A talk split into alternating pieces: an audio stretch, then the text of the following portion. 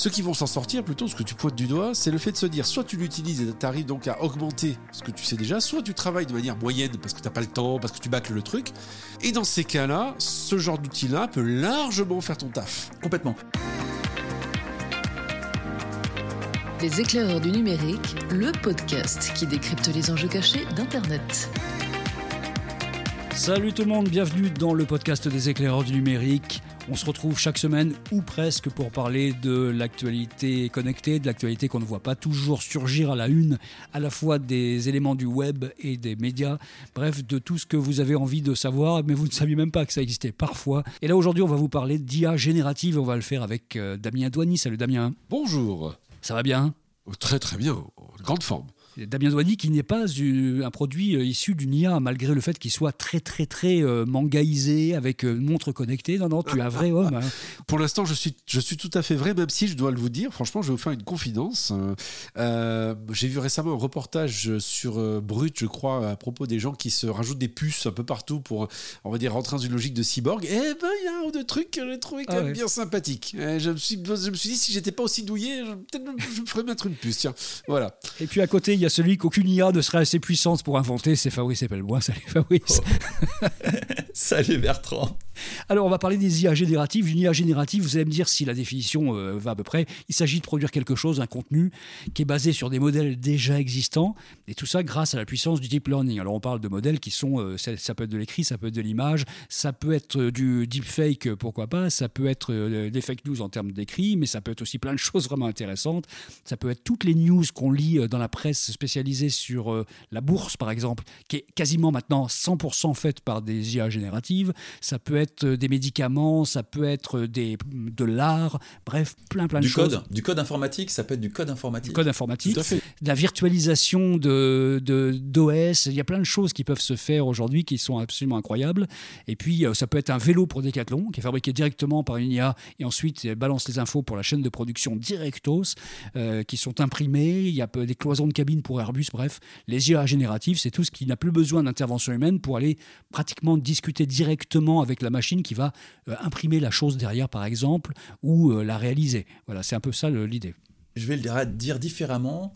Euh, c'est la, la première fois qu'en fait la Creative Class se rend compte qu'effectivement, elle va devoir faire face à l'IA. Et la creative class au sens le plus large qu'on puisse imaginer. Ça va du, graphiste au, euh, au, marketeur, en passant par euh, le journaliste évidemment. Euh, tous les gens qui gagnent leur vie en étant créatifs et en produisant quelque chose avec leur cervelle, une large partie de ces gens-là euh, bah, sont menacés par l'arrivée de ces IA génératives euh, par OpenAI. Elles sont menacées ou elles peuvent être, on va dire, euh, emphasées Augmentées. Augmentées, ou menacées. C'est un, vrai débat. augmentées ou menacées, pour l'instant, ce qu'on voit en termes d'usage, c'est plutôt des gens qui font partie de cette creative class, et on en a de, de bons exemples, et qui font jouer avec l'IA et qui se rendent compte, les uns après les autres, que, effectivement, augmenter ou effacer, c'est vraiment le débat qui se pose face à cette nouvelle génération d'intelligence artificielle. Complètement. Ah, mais c'est assez bluffant.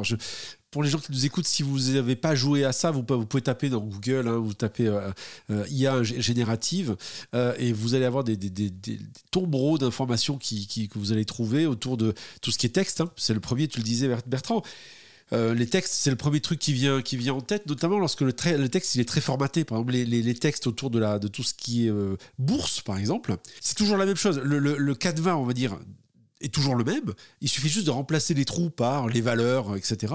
Et donc d'ailleurs, il y a pas à la présidentielle euh, qui, vient de passer, mais à la précédente, Le Monde avait utilisé une IA générative pour générer des milliers d'articles de résultats de, euh, de, on va dire de résultats de, vote dans le moindre petit patelin français. Parce qu'en fait, l'idée c'était de dire voilà, euh, on va pas mettre un journaliste derrière chaque résultat de chaque patelin. Donc ces résultats, on les a officiellement par le ministère de l'Intérieur. Donc, eh bien, on va générer des milliers de pages internet qui fera que quand tu tapes et que tu cherches ta bourgade, boum, t'as un truc qui sort qui est généré par une IA. Et c'était bien foutu. Hein. Et c'était bien foutu, mais c'est rien du tout par rapport à ce qui vient de sortir. On est d'accord, mais c'était déjà les prémices de l'histoire. Parce que là, on est face à quelque chose où on peut lui poser par exemple une question sur quel va être l'impact de la crise énergétique sur l'industrie aéronautique européenne.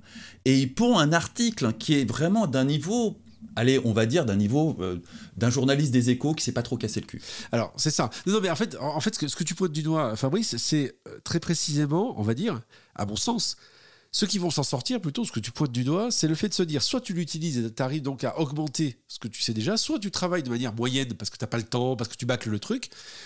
Et dans ces cas-là, ce genre d'outil-là peut largement faire ton taf. Complètement. J'ai vu un, un, thread euh, d'une directrice marketing d'une grosse boîte qui avait fait joujou avec pendant une journée et qui disait voilà, ce, truc est l'équivalent euh, pour du conseil SEO et l'équivalent d'un junior qui a déjà deux, ans d'expérience. C'est nettement supérieur à un stagiaire qui sort d'école de commerce, mais c'est l'équivalent de quelqu'un que je vais payer 50 000 balles par an dans ma, boîte.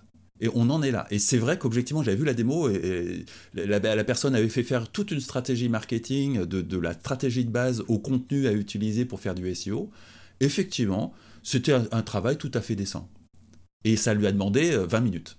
Ah, après, il y a des erreurs. Hein. Moi, j'ai vu des gens comme Rafi Aladjian, vous savez, qui a, créé notamment euh, le Navastag à l'époque. Il fait plein d'autres choses. Hein. Tu as une application qui s'appelle Juice. Euh, eh bien, il a tapé, il a voulu faire sa bio. Bon, le truc s'est planté complètement. Il est, allé chercher un autre Aladjian. donc, il y a quand même la question de la, on va dire, la source de données qui est importante, qualitative, et qui aujourd'hui est peut-être pas super au taquet. Cependant, quand on s'amuse, par exemple, typiquement avec ChatGPT, euh, qui est en fait basé sur GPT-3, qui est effectivement un des moteurs sémantiques les plus puissants au monde euh, en termes d'intelligence artificielle. Euh, d'un seul coup, on a l'impression d'enfin parler, si je puis dire enfin, à un chatbot intelligent. Enfin, la promesse du chatbot est enfin réalisé. Mais surtout, surtout, tu te dis, oh, et si Google se faisait contourner? Parce que ce truc-là, avec la base de données de Google, mais tu parles, en fait, tu poses des questions et le truc te répond de manière structurée. Et c'est ça qui est fascinant. Et, là, où là où ça devient fantastique, c'est que le patron de Microsoft, dont le nom m'échappe à l'instant, a clairement commencé à travailler avec ChatGPT. Donc ça va se passer. Il va y avoir en tout cas beaucoup de travail investi sur qu'est-ce qui peut remplacer Google. Et c'est vrai qu'un truc à qui tu poses une question et qui te pond un article pour te répondre, c'est assez convaincant. Alors on va être très clair. Google travaille depuis des années en IA. Ils ont d'ailleurs des sites sur lesquels vous pouvez aller, où ils font de la collaboration, du coup, de la co-construction, où vous pouvez entraîner des IA. Ils travaillent sur du texte, ils travaillent sur de la génération d'images, etc. Donc les labos de Google sont très très bons en IA. Est-ce qu'ils préparent la suite de Google comme une logique quelque part d'un prompt? Donc autrement dit, on écrit. Ah, forcément. Et, ben, j'espère pour eux, j'espère vraiment pour eux. Mais là, ce qui est impressionnant, c'est d'un seul coup de voir ce truc-là sortir, dire ah ouais, et le futur là, c'est clair, ça fonctionne, ça marche, c'est efficace. Et alors, moi pour tout vous dire, je, fais des chroniques, vous savez, peut-être sur une chaîne de télé qui s'appelle School TV, qui est dédiée à l'éducation et au numérique. Et donc, j'ai fait une chronique en utilisant CopyAI. CopyAI, qui est un des outils, des meilleurs outils aujourd'hui classés dans le copywriting. Donc, copywriting, pour ceux qui ne savent pas ce que c'est, en gros, c'est la conception-rédaction en français. Vous écrivez du texte euh, qui vous aide à générer du texte, on va dire, vendeur ou accrocheur pour des sites web, notamment. Et donc, je me suis amusé à, euh, écrire le début de ma chronique euh, avec CopyAI. Et ça marche. En fait, en gros, bah, la question que j'avais posée à CopyAI, c'était généralement un texte euh, sous forme de chronique euh, sur ce que c'est que justement l'intelligence générative et ce que c'est et ce, à quoi ça sert. Et elle m'a sorti deux, trois paragraphes assez longs que j'ai à peine retouchés. J'ai juste rajouté un chapeau au début pour faire l'intro de la chronique. Et après, j'ai copié-collé le texte. Et au bout de une ou deux minutes, je dis, ben voilà, ce que je vais de vous raconter là, c'est 99% sorti du NIA. On comprend mieux pourquoi tu fais autant de trucs avec autant de médias, toi. Il faut pas le dire. Mais c'est vraiment ça, hein. remplacer ou augmenter. C'est le, le truc que nous pose cette IA générative. Et qui, a d'ailleurs un taux d'adoption absolument spectaculaire. ChatGPT, ils sont passés de 0 à 1 million d'utilisateurs en 5 jours. C'est bluffant. Alors on parle du texte il n'y a pas que du texte, hein. il y a évidemment plein plein d'autres choses. On peut fabriquer des objets, des choses comme ça, notamment des prothèses par exemple, euh, avec euh, la technologie d'impression en 3D, c'est-à-dire qu'il y a une IA qui pense une prothèse et qui va donner les informations à l'imprimante directo. Ça, ça se passe sans intervention humaine. Et il y a un truc euh, génial, selon Gartner en fait, d'ici 2025, 30% des nouveaux médicaments seront carrément issus d'IA génératifs, figurez-vous, parce que ils sont capables, les, les IA génératives sont capables tout simplement d'aller chercher des molécules organiques en se basant sur des molécules qui existaient déjà. Ils ont créé de nouvelles et ils créent des médicaments comme ça. C'est absolument hallucinant. On, vit dans un changement de monde là. Il y a, cette histoire de euh, Stack Overflow. Alors Stack Overflow, pour ceux qui connaissent pas, c'est une espèce de grande bibliothèque de trucs et astuces pour les codeurs, euh, qui est vraiment une référence universelle. Et, tous les codeurs un peu feignants ou pas bons euh, ont, tendance à copier-coller, c'est typiquement mon style, à, copier-coller du Stack Overflow. Et, et c'est un- une énorme communauté de codeurs. Ils se sont fait assaillir de code qui sortait de ChatGPT. Qui a, qui a- qui a une option pour vraiment faire du code de- de- informatique. Ils ont été obligés de virer les intelligences artificielles de la plateforme parce qu'ils commençaient à être floudés. Vu que forcément, euh, l'intelligence artificielle, elle peut vraiment déborder une des, des- humains, fussent-ils nombreux. Donc on commence à voir apparaître des, des avant-signes d'une espèce de ségrégation des intelligences artificielles par rapport aux communautés humaines. Ah oui, Ce qui était quand même un thème de science-fiction total. Ça commence à être une réalité. On a une première plateforme qui interdit les intelligences artificielles. Alors, pour aller plus loin de ce que tu dis, dans la lignée de cela, déjà, premier élément, c'est que ça prouve que tout ce qui est algorithmiquement faisable, on va dire, faire du code quelque part, c'est une compréhension d'un langage. Mais si tu es, un- à nouveau, un programmeur moyen ou plutôt bon, euh, tu peux te faire concurrencer par une machine, effectivement. Et la question qu'on pourrait se poser, moi, ce que j'imagine demain, c'est avoir des produits. Euh, vous savez, euh, des produits, euh, des sites web, hein, je dis produits ou services, mais un site web pour moi est un produit ou un service. Tu parlais tout à l'heure de médicaments. On pourrait imaginer, à l'instar de ce qu'on a aujourd'hui sur des, sur des produits euh, de consommation où il y a marqué avec ou sans OGM, demain, pourquoi ne pas imaginer, il y aurait conçu par une IA, ou conçu à X% par une IA, ou 100% conçu par de l'humain. Ça, je vous paye ce que vous voulez, que dans 3-5 ans, on va avoir ça. On va avoir des gens qui vont dire, nous, on est des vrais humains. Ouais, exactement comme fa- fabriqué à la main dans les boulangeries. C'est- on va vers ce monde. Oui, oui, oui. On va aller vers ça. Parce que la question qui se pose aujourd'hui, clairement, par exemple en matière de divertissement, lorsqu'on regarde un petit peu ce qui se fait sur Netflix et ailleurs, et qu'on voit des films qui sont des copier-coller, scène par scène, minute par minute, de choses qui ont déjà été faites, et des agrégations en fait de films qui ont déjà été faits. C'est-à-dire que les scénarios aujourd'hui sont vraiment des choses qui sont millimétrées pour marcher. Euh, aujourd'hui, on se demande si c'est pas déjà des IA qui sont à, à la manœuvre là. En tout cas, c'est clair que ça pourrait être fait par des IA, ouais. Que c'est, c'est- c'est- ça fait partie des creative classes qui sont menacées. Alors, si, c'est c'est- il y a des IA. Alors, je, je vais vous raconter une petite histoire rapidement là-dessus, mais à nouveau, tu vas pas créer le, le- le chef-d'œuvre du siècle qui sortira des, on va dire, des, des clous. Donc ça, c'est vraiment le côté, l'humain, à mon avis, qui va être encore capable de sortir le truc. Cette étincelle que n'est pas capable encore d'amener l'IA euh, vraiment, vraiment. En revanche, si tu veux faire du copier-coller de trucs qui marchent, Bah, du flux de base pour Netflix, voilà. un truc moyen, mais sur lequel tu veux faire du retour sur investissement et des producteurs, aucun problème. Alors déjà, premier élément, il y a quelques années de ça, j'étais invité au, au MIP TV, vous savez, à Cannes, le MIP, c'est le marché international des programmes, et il y avait une partie euh, qui était traitée sur les nouvelles technologies. Et justement, il y avait une boîte, je crois, allemande, qui présentait un outil qui était capable, soi-disant, d'analyser des films et d'en ressortir ce qui allait marcher ou pas.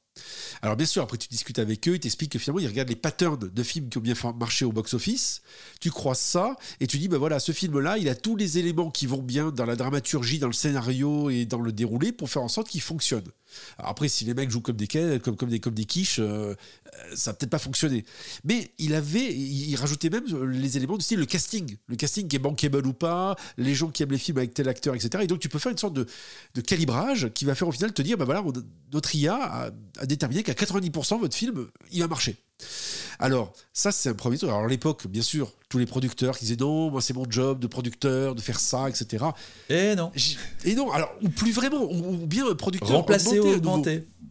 Voilà, et c'est à nouveau ce même, ce même débat. Aujourd'hui, Netflix a des algorithmes qui est capable déjà, premièrement, de vous générer des visuels, huit visuels différents en fonction de ce que tu aimes. En fonction de, ton historique sur la plateforme, il va te générer un, un- visuel qui correspond à ce que tu aimes. Si tu es plutôt film à l'eau de rose et film d'horreur, par exemple, j'en sais rien, il va te sortir pour le même film un angle de vue ou un- une, scène ou un, ou un acteur. Si tu adores tel acteur, même s'il passe trois secondes dans le film, ils vont te sortir, ils vont te générer un visuel qui va te donner envie de regarder. Et on est là-dedans. D'un mec qui tue avec une rose, en fait. Non mais on est là-dedans si tu veux. Euh, tu- parlerais d'un film, euh, tu aimes les films d'horreur et tu aimes les films à, l'eau de rose, eh ben on va te faire une film, une scène avec, euh, si elle existe bien sûr, ils vont pas générer des trucs qui n'existent pas dans le film. Mais par exemple, je sais pas, si euh, s'il y a une scène avec une mariée, bah, peut-être qu'elle va être un peu plus rouge, tu sur le côté sanguinolent, mais avec une mariée. Donc il y a déjà ça qui existe. Et aujourd'hui, on est sur cette logique-là de recherche, d'analyse. Et donc pour revenir sur l'histoire de scénario, il y a quelques années de ça, un film qui a été fait, qui était sur la base d'un scénario produit par une IA. Honnêtement, j'ai regardé le film, c'est imbitable. Parce que le truc part dans tous les sens, c'est du grand n'importe quoi, il n'y a pas de logique véritablement. En fait, l'IA avait ingéré plein de films de science-fiction, et en fait, ce qui est rigolo, c'est qu'ils avaient sorti un scénario, quand tu le regardais, tu reconnaissais bien certains patterns de films, mais mis bout à bout, ça ressemblait à rien. Aujourd'hui, on, on, commence à avoir des scénarios de films qui commencent à vraiment avoir de la gueule. C'est-à-dire, en gros, c'est pas le film du siècle mais ça marche.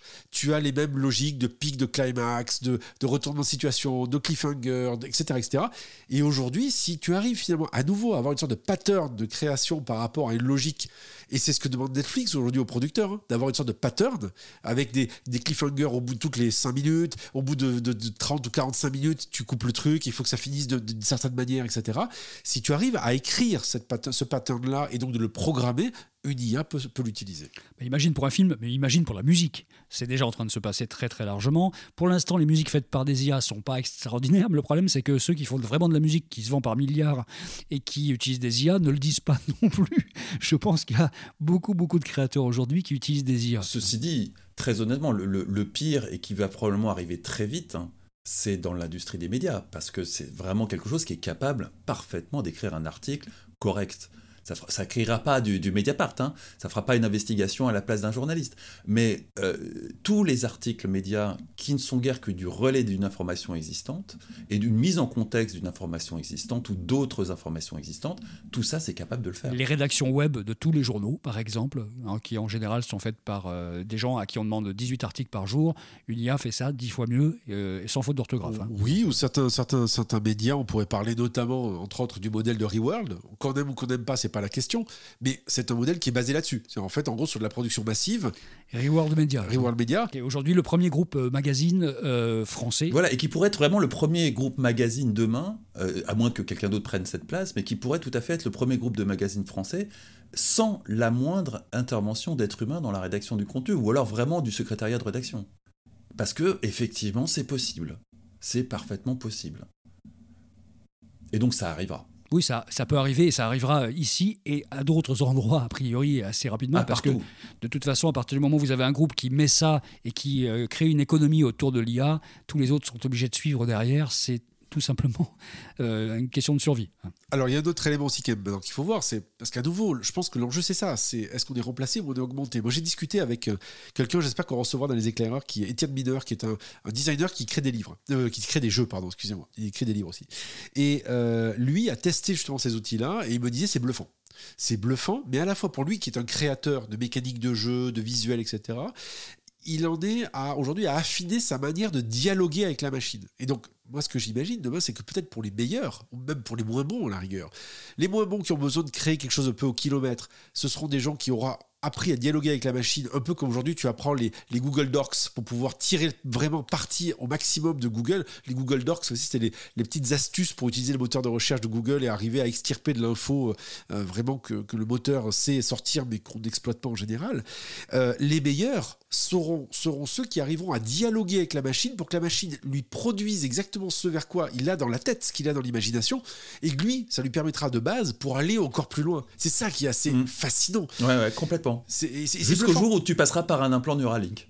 Exactement. Mais, et d'ailleurs, qui regroupe, qui recoupe, pardon, la, doctrine, on va dire, ou la vision de, de Musk, qui est de dire soit l'IA nous tuera, soit l'IA nous augmentera. Et c'est pour ça qu'il fait Neuralink, en disant il faut que l'IA nous aide, et donc je veux dialoguer au plus proche de la machine et de l'humain. D'où Neuralink. Alors, à, votre avis, euh, essayons de conclure l'émission là-dessus. Euh, là, on est face à une technologie qui est d'une disruption, mais d'une violence inouïe. Hein. vraiment, la, working class est, face à cette interrogation euh, grand remplacement ou, ou, grande augmentation. Forcément, ça appelle à une forme de législation. À votre avis, combien de temps on va attendre avant que le législateur en France ou en Europe se saisisse de ça et se dise oulala, il faudrait peut-être ne serait-ce que commencer à y réfléchir. Hein. Écrire une législation, c'est pas, mais juste commencer à y réfléchir. Quand il sera déjà trop tard, de toute façon.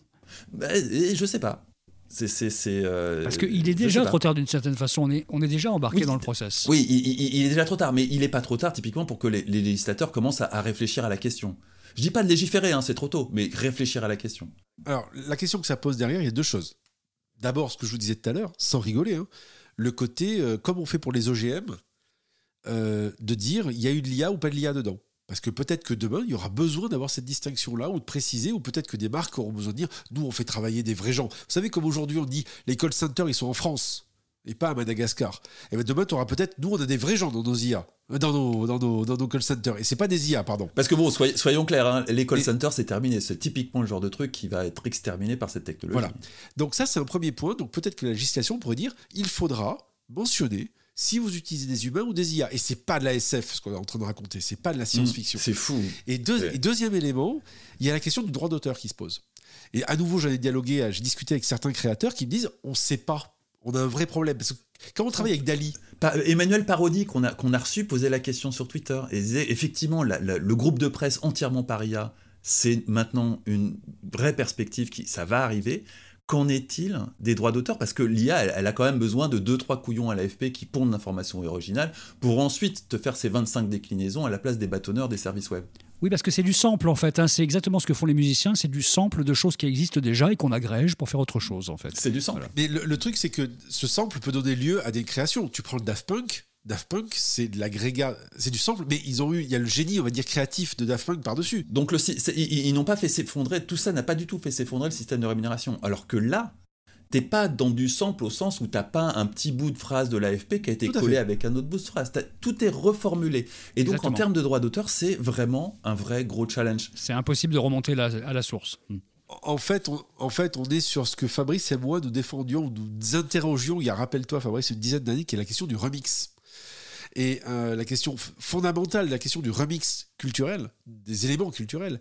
Et là, quand vous jouez avec Dali et que vous dites, sors-moi s'il te plaît, par exemple, une affiche pour le prochain podcast des éclairs du numérique à la façon de Picasso et que le truc est capable de te le sortir, tu te dis, mais où ça s'arrête justement? Où s'arrête l'inspiration? Où s'arrête le pompage? Où s'arrête la création?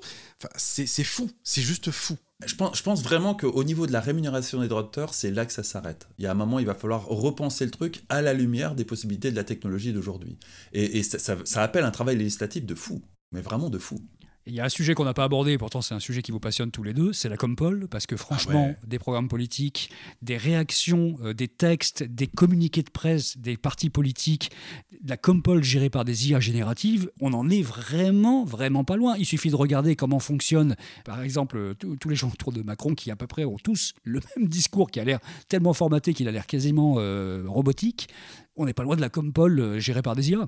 Mais on pourrait faire ça, on, pourrait créer de toute pièce un candidat pour les prochaines présidentielles avec un programme, euh, des interviews. Et qui serait pour, et qui faut serait qu'on fasse pour ça, c'est- ou contre le grand remplacement des IA par l'IA Mais il serait à la fois pour et contre, c'est ça qui serait nouveau. Mais j'en sais pas rien, il faut lui poser la question. Il, serait le, Et- il serait le chat de Schrödinger. Je ne connais pas le programme. Il serait quantique, en fait. Il serait à la fois pour et contre. Et ce serait encore plus fort que Macron, quoi. Le premier candidat quantique. Voilà, je pense, on l'annonce à la fin de ce podcast pour ceux qui sont arrivés jusqu'ici. 20 minutes en 2030, on annonce prochainement la constitution pour les éclaireurs numériques pour la prochaine présidentielle d'un candidat quantique. Voilà, 2027, alors. hein. 2027. principalement basé par de l'IA. Non, 2027, c'est un peu tôt. C'est vrai. C'est 2032. Bon, bah rendez-vous en- pour un prochain podcast en 2032, dans ce cas-là, avec effectivement le, le premier président de la République, euh, qui, qui est aussi une présidente, hein, parce que l'IA, a priori, n'est pas sexuée, mais on lui demandera, et, et qui sera élu présidente de la République française. Le premier candidat non binaire. Bah si, binaire pour le coup, excuse-moi, mais il est vraiment binaire, ça. ça Ah oui. si- S'il y a un candidat Non, t'as qui sera indécrotablement binaire, c'est bien celui-là. Et vous allez tous l'adorer parce qu'évidemment, tout son look aura été fabriqué par une IA qui prendra en compte tout ce que vous aimez euh, voir chez un homme ou une femme politique. Et alors là, ce sera merveilleux. Ah, puis on- ça sera individualisé. Chacun aura son portrait personnalisé du candidat parfait en fonction de ses préférences, dédicacé. Exactement. Exactement. Bon, ben, je sens qu'on va refaire un, un truc là-dessus, 2032, le premier euh, candidat quantique des élections. Bon, on a parlé des IA génératives. Je voulais juste terminer en vous signalant un truc que, que j'ai vu là, qui est sorti en 2021 pourtant et qu'on trouve euh, sur Canal et sur d'autres euh, plateformes comme ça, qui s'appelle s'appelle 5 nouvelles du cerveau. Je ne sais pas si vous avez vu ce documentaire, qui est assez passionnant parce que ça pose toutes les questions d'éthique autour de qu'est-ce qu'on fait avec le cerveau, dans la connaissance du cerveau et dans les ajouts possibles au cerveau. Et vous avez à la fois des chercheurs qui sont très très Elon Muskiens, c'est-à-dire totalement euh, inintéressés par ce qui peut advenir de la race humaine et qui disent de toute façon on va être remplacé par des IA, euh, c'est évident et on va tous mourir et c'est pas grave. Et puis il y en a d'autres qui mettent un peu d'éthique et il y a notamment une discussion entre un chercheur qui est un chercheur euh, en Suisse et son fils qui est assez passionnante parce qu'elle est vertigineuse de la non-compréhension que le père a de l'éthique du gamin de 25 ans qui lui fait des études sur euh, l'intelligence artificielle. C'est assez fascinant, ça s'appelle 5 nouvelles du cerveau, vraiment faut avoir ça. Voilà. C'est trouvable à quel endroit? On trouve ça, moi j'ai vu ça sur Canal, je crois que ça a été diffusé euh, sur, euh, je ne sais plus quelle chaîne, euh, une, une chaîne qui est sur le bouquet Canal au départ, puis maintenant on le trouve sur, le, sur Canal. Enfin, voilà, vous pouvez, je pense, assez facilement le trouver. Oh, ça doit se trouver sur BitTorrent. sur BitTorrent, évidemment. Et puis euh, tu vas le trouver parce que je vais le mettre alors. Voilà, mets-nous ça sur BitTorrent. C'est une bonne conclusion à, à- à- à la culture libre et euh, à la mort de effectivement l'économie de la culture, ce qui est quand même un sujet super grave. hein. Au- Au-delà du LOL avec euh, les anciens d'Adopi, cette intelligence artificielle disrupte, mais d'une façon absolument incroyable. Bon, on termine là-dessus. Merci Damien, merci Fabrice. La prochaine fois, on va donner des conseils à Elisabeth Borne. Ah si, si, je vous promets, on va donner des conseils à Elisabeth Borne parce qu'on sent qu'elle est un peu larguée là sur euh, Oui. l'histoire de coupure de courant. Donc on va lui donner deux, trois conseils pour mieux s'en sortir en matière de communication. Ce sera dans le prochain épisode des éclaireurs du numérique. Salut à vous. À la semaine prochaine! Salut. Les éclaireurs du numérique, un podcast de Bertrand Lenôtre, Damien Douany et Fabrice Epelboin. Vous avez aimé ce podcast? Retrouvez-nous sur leséclaireurdunumérique.fr.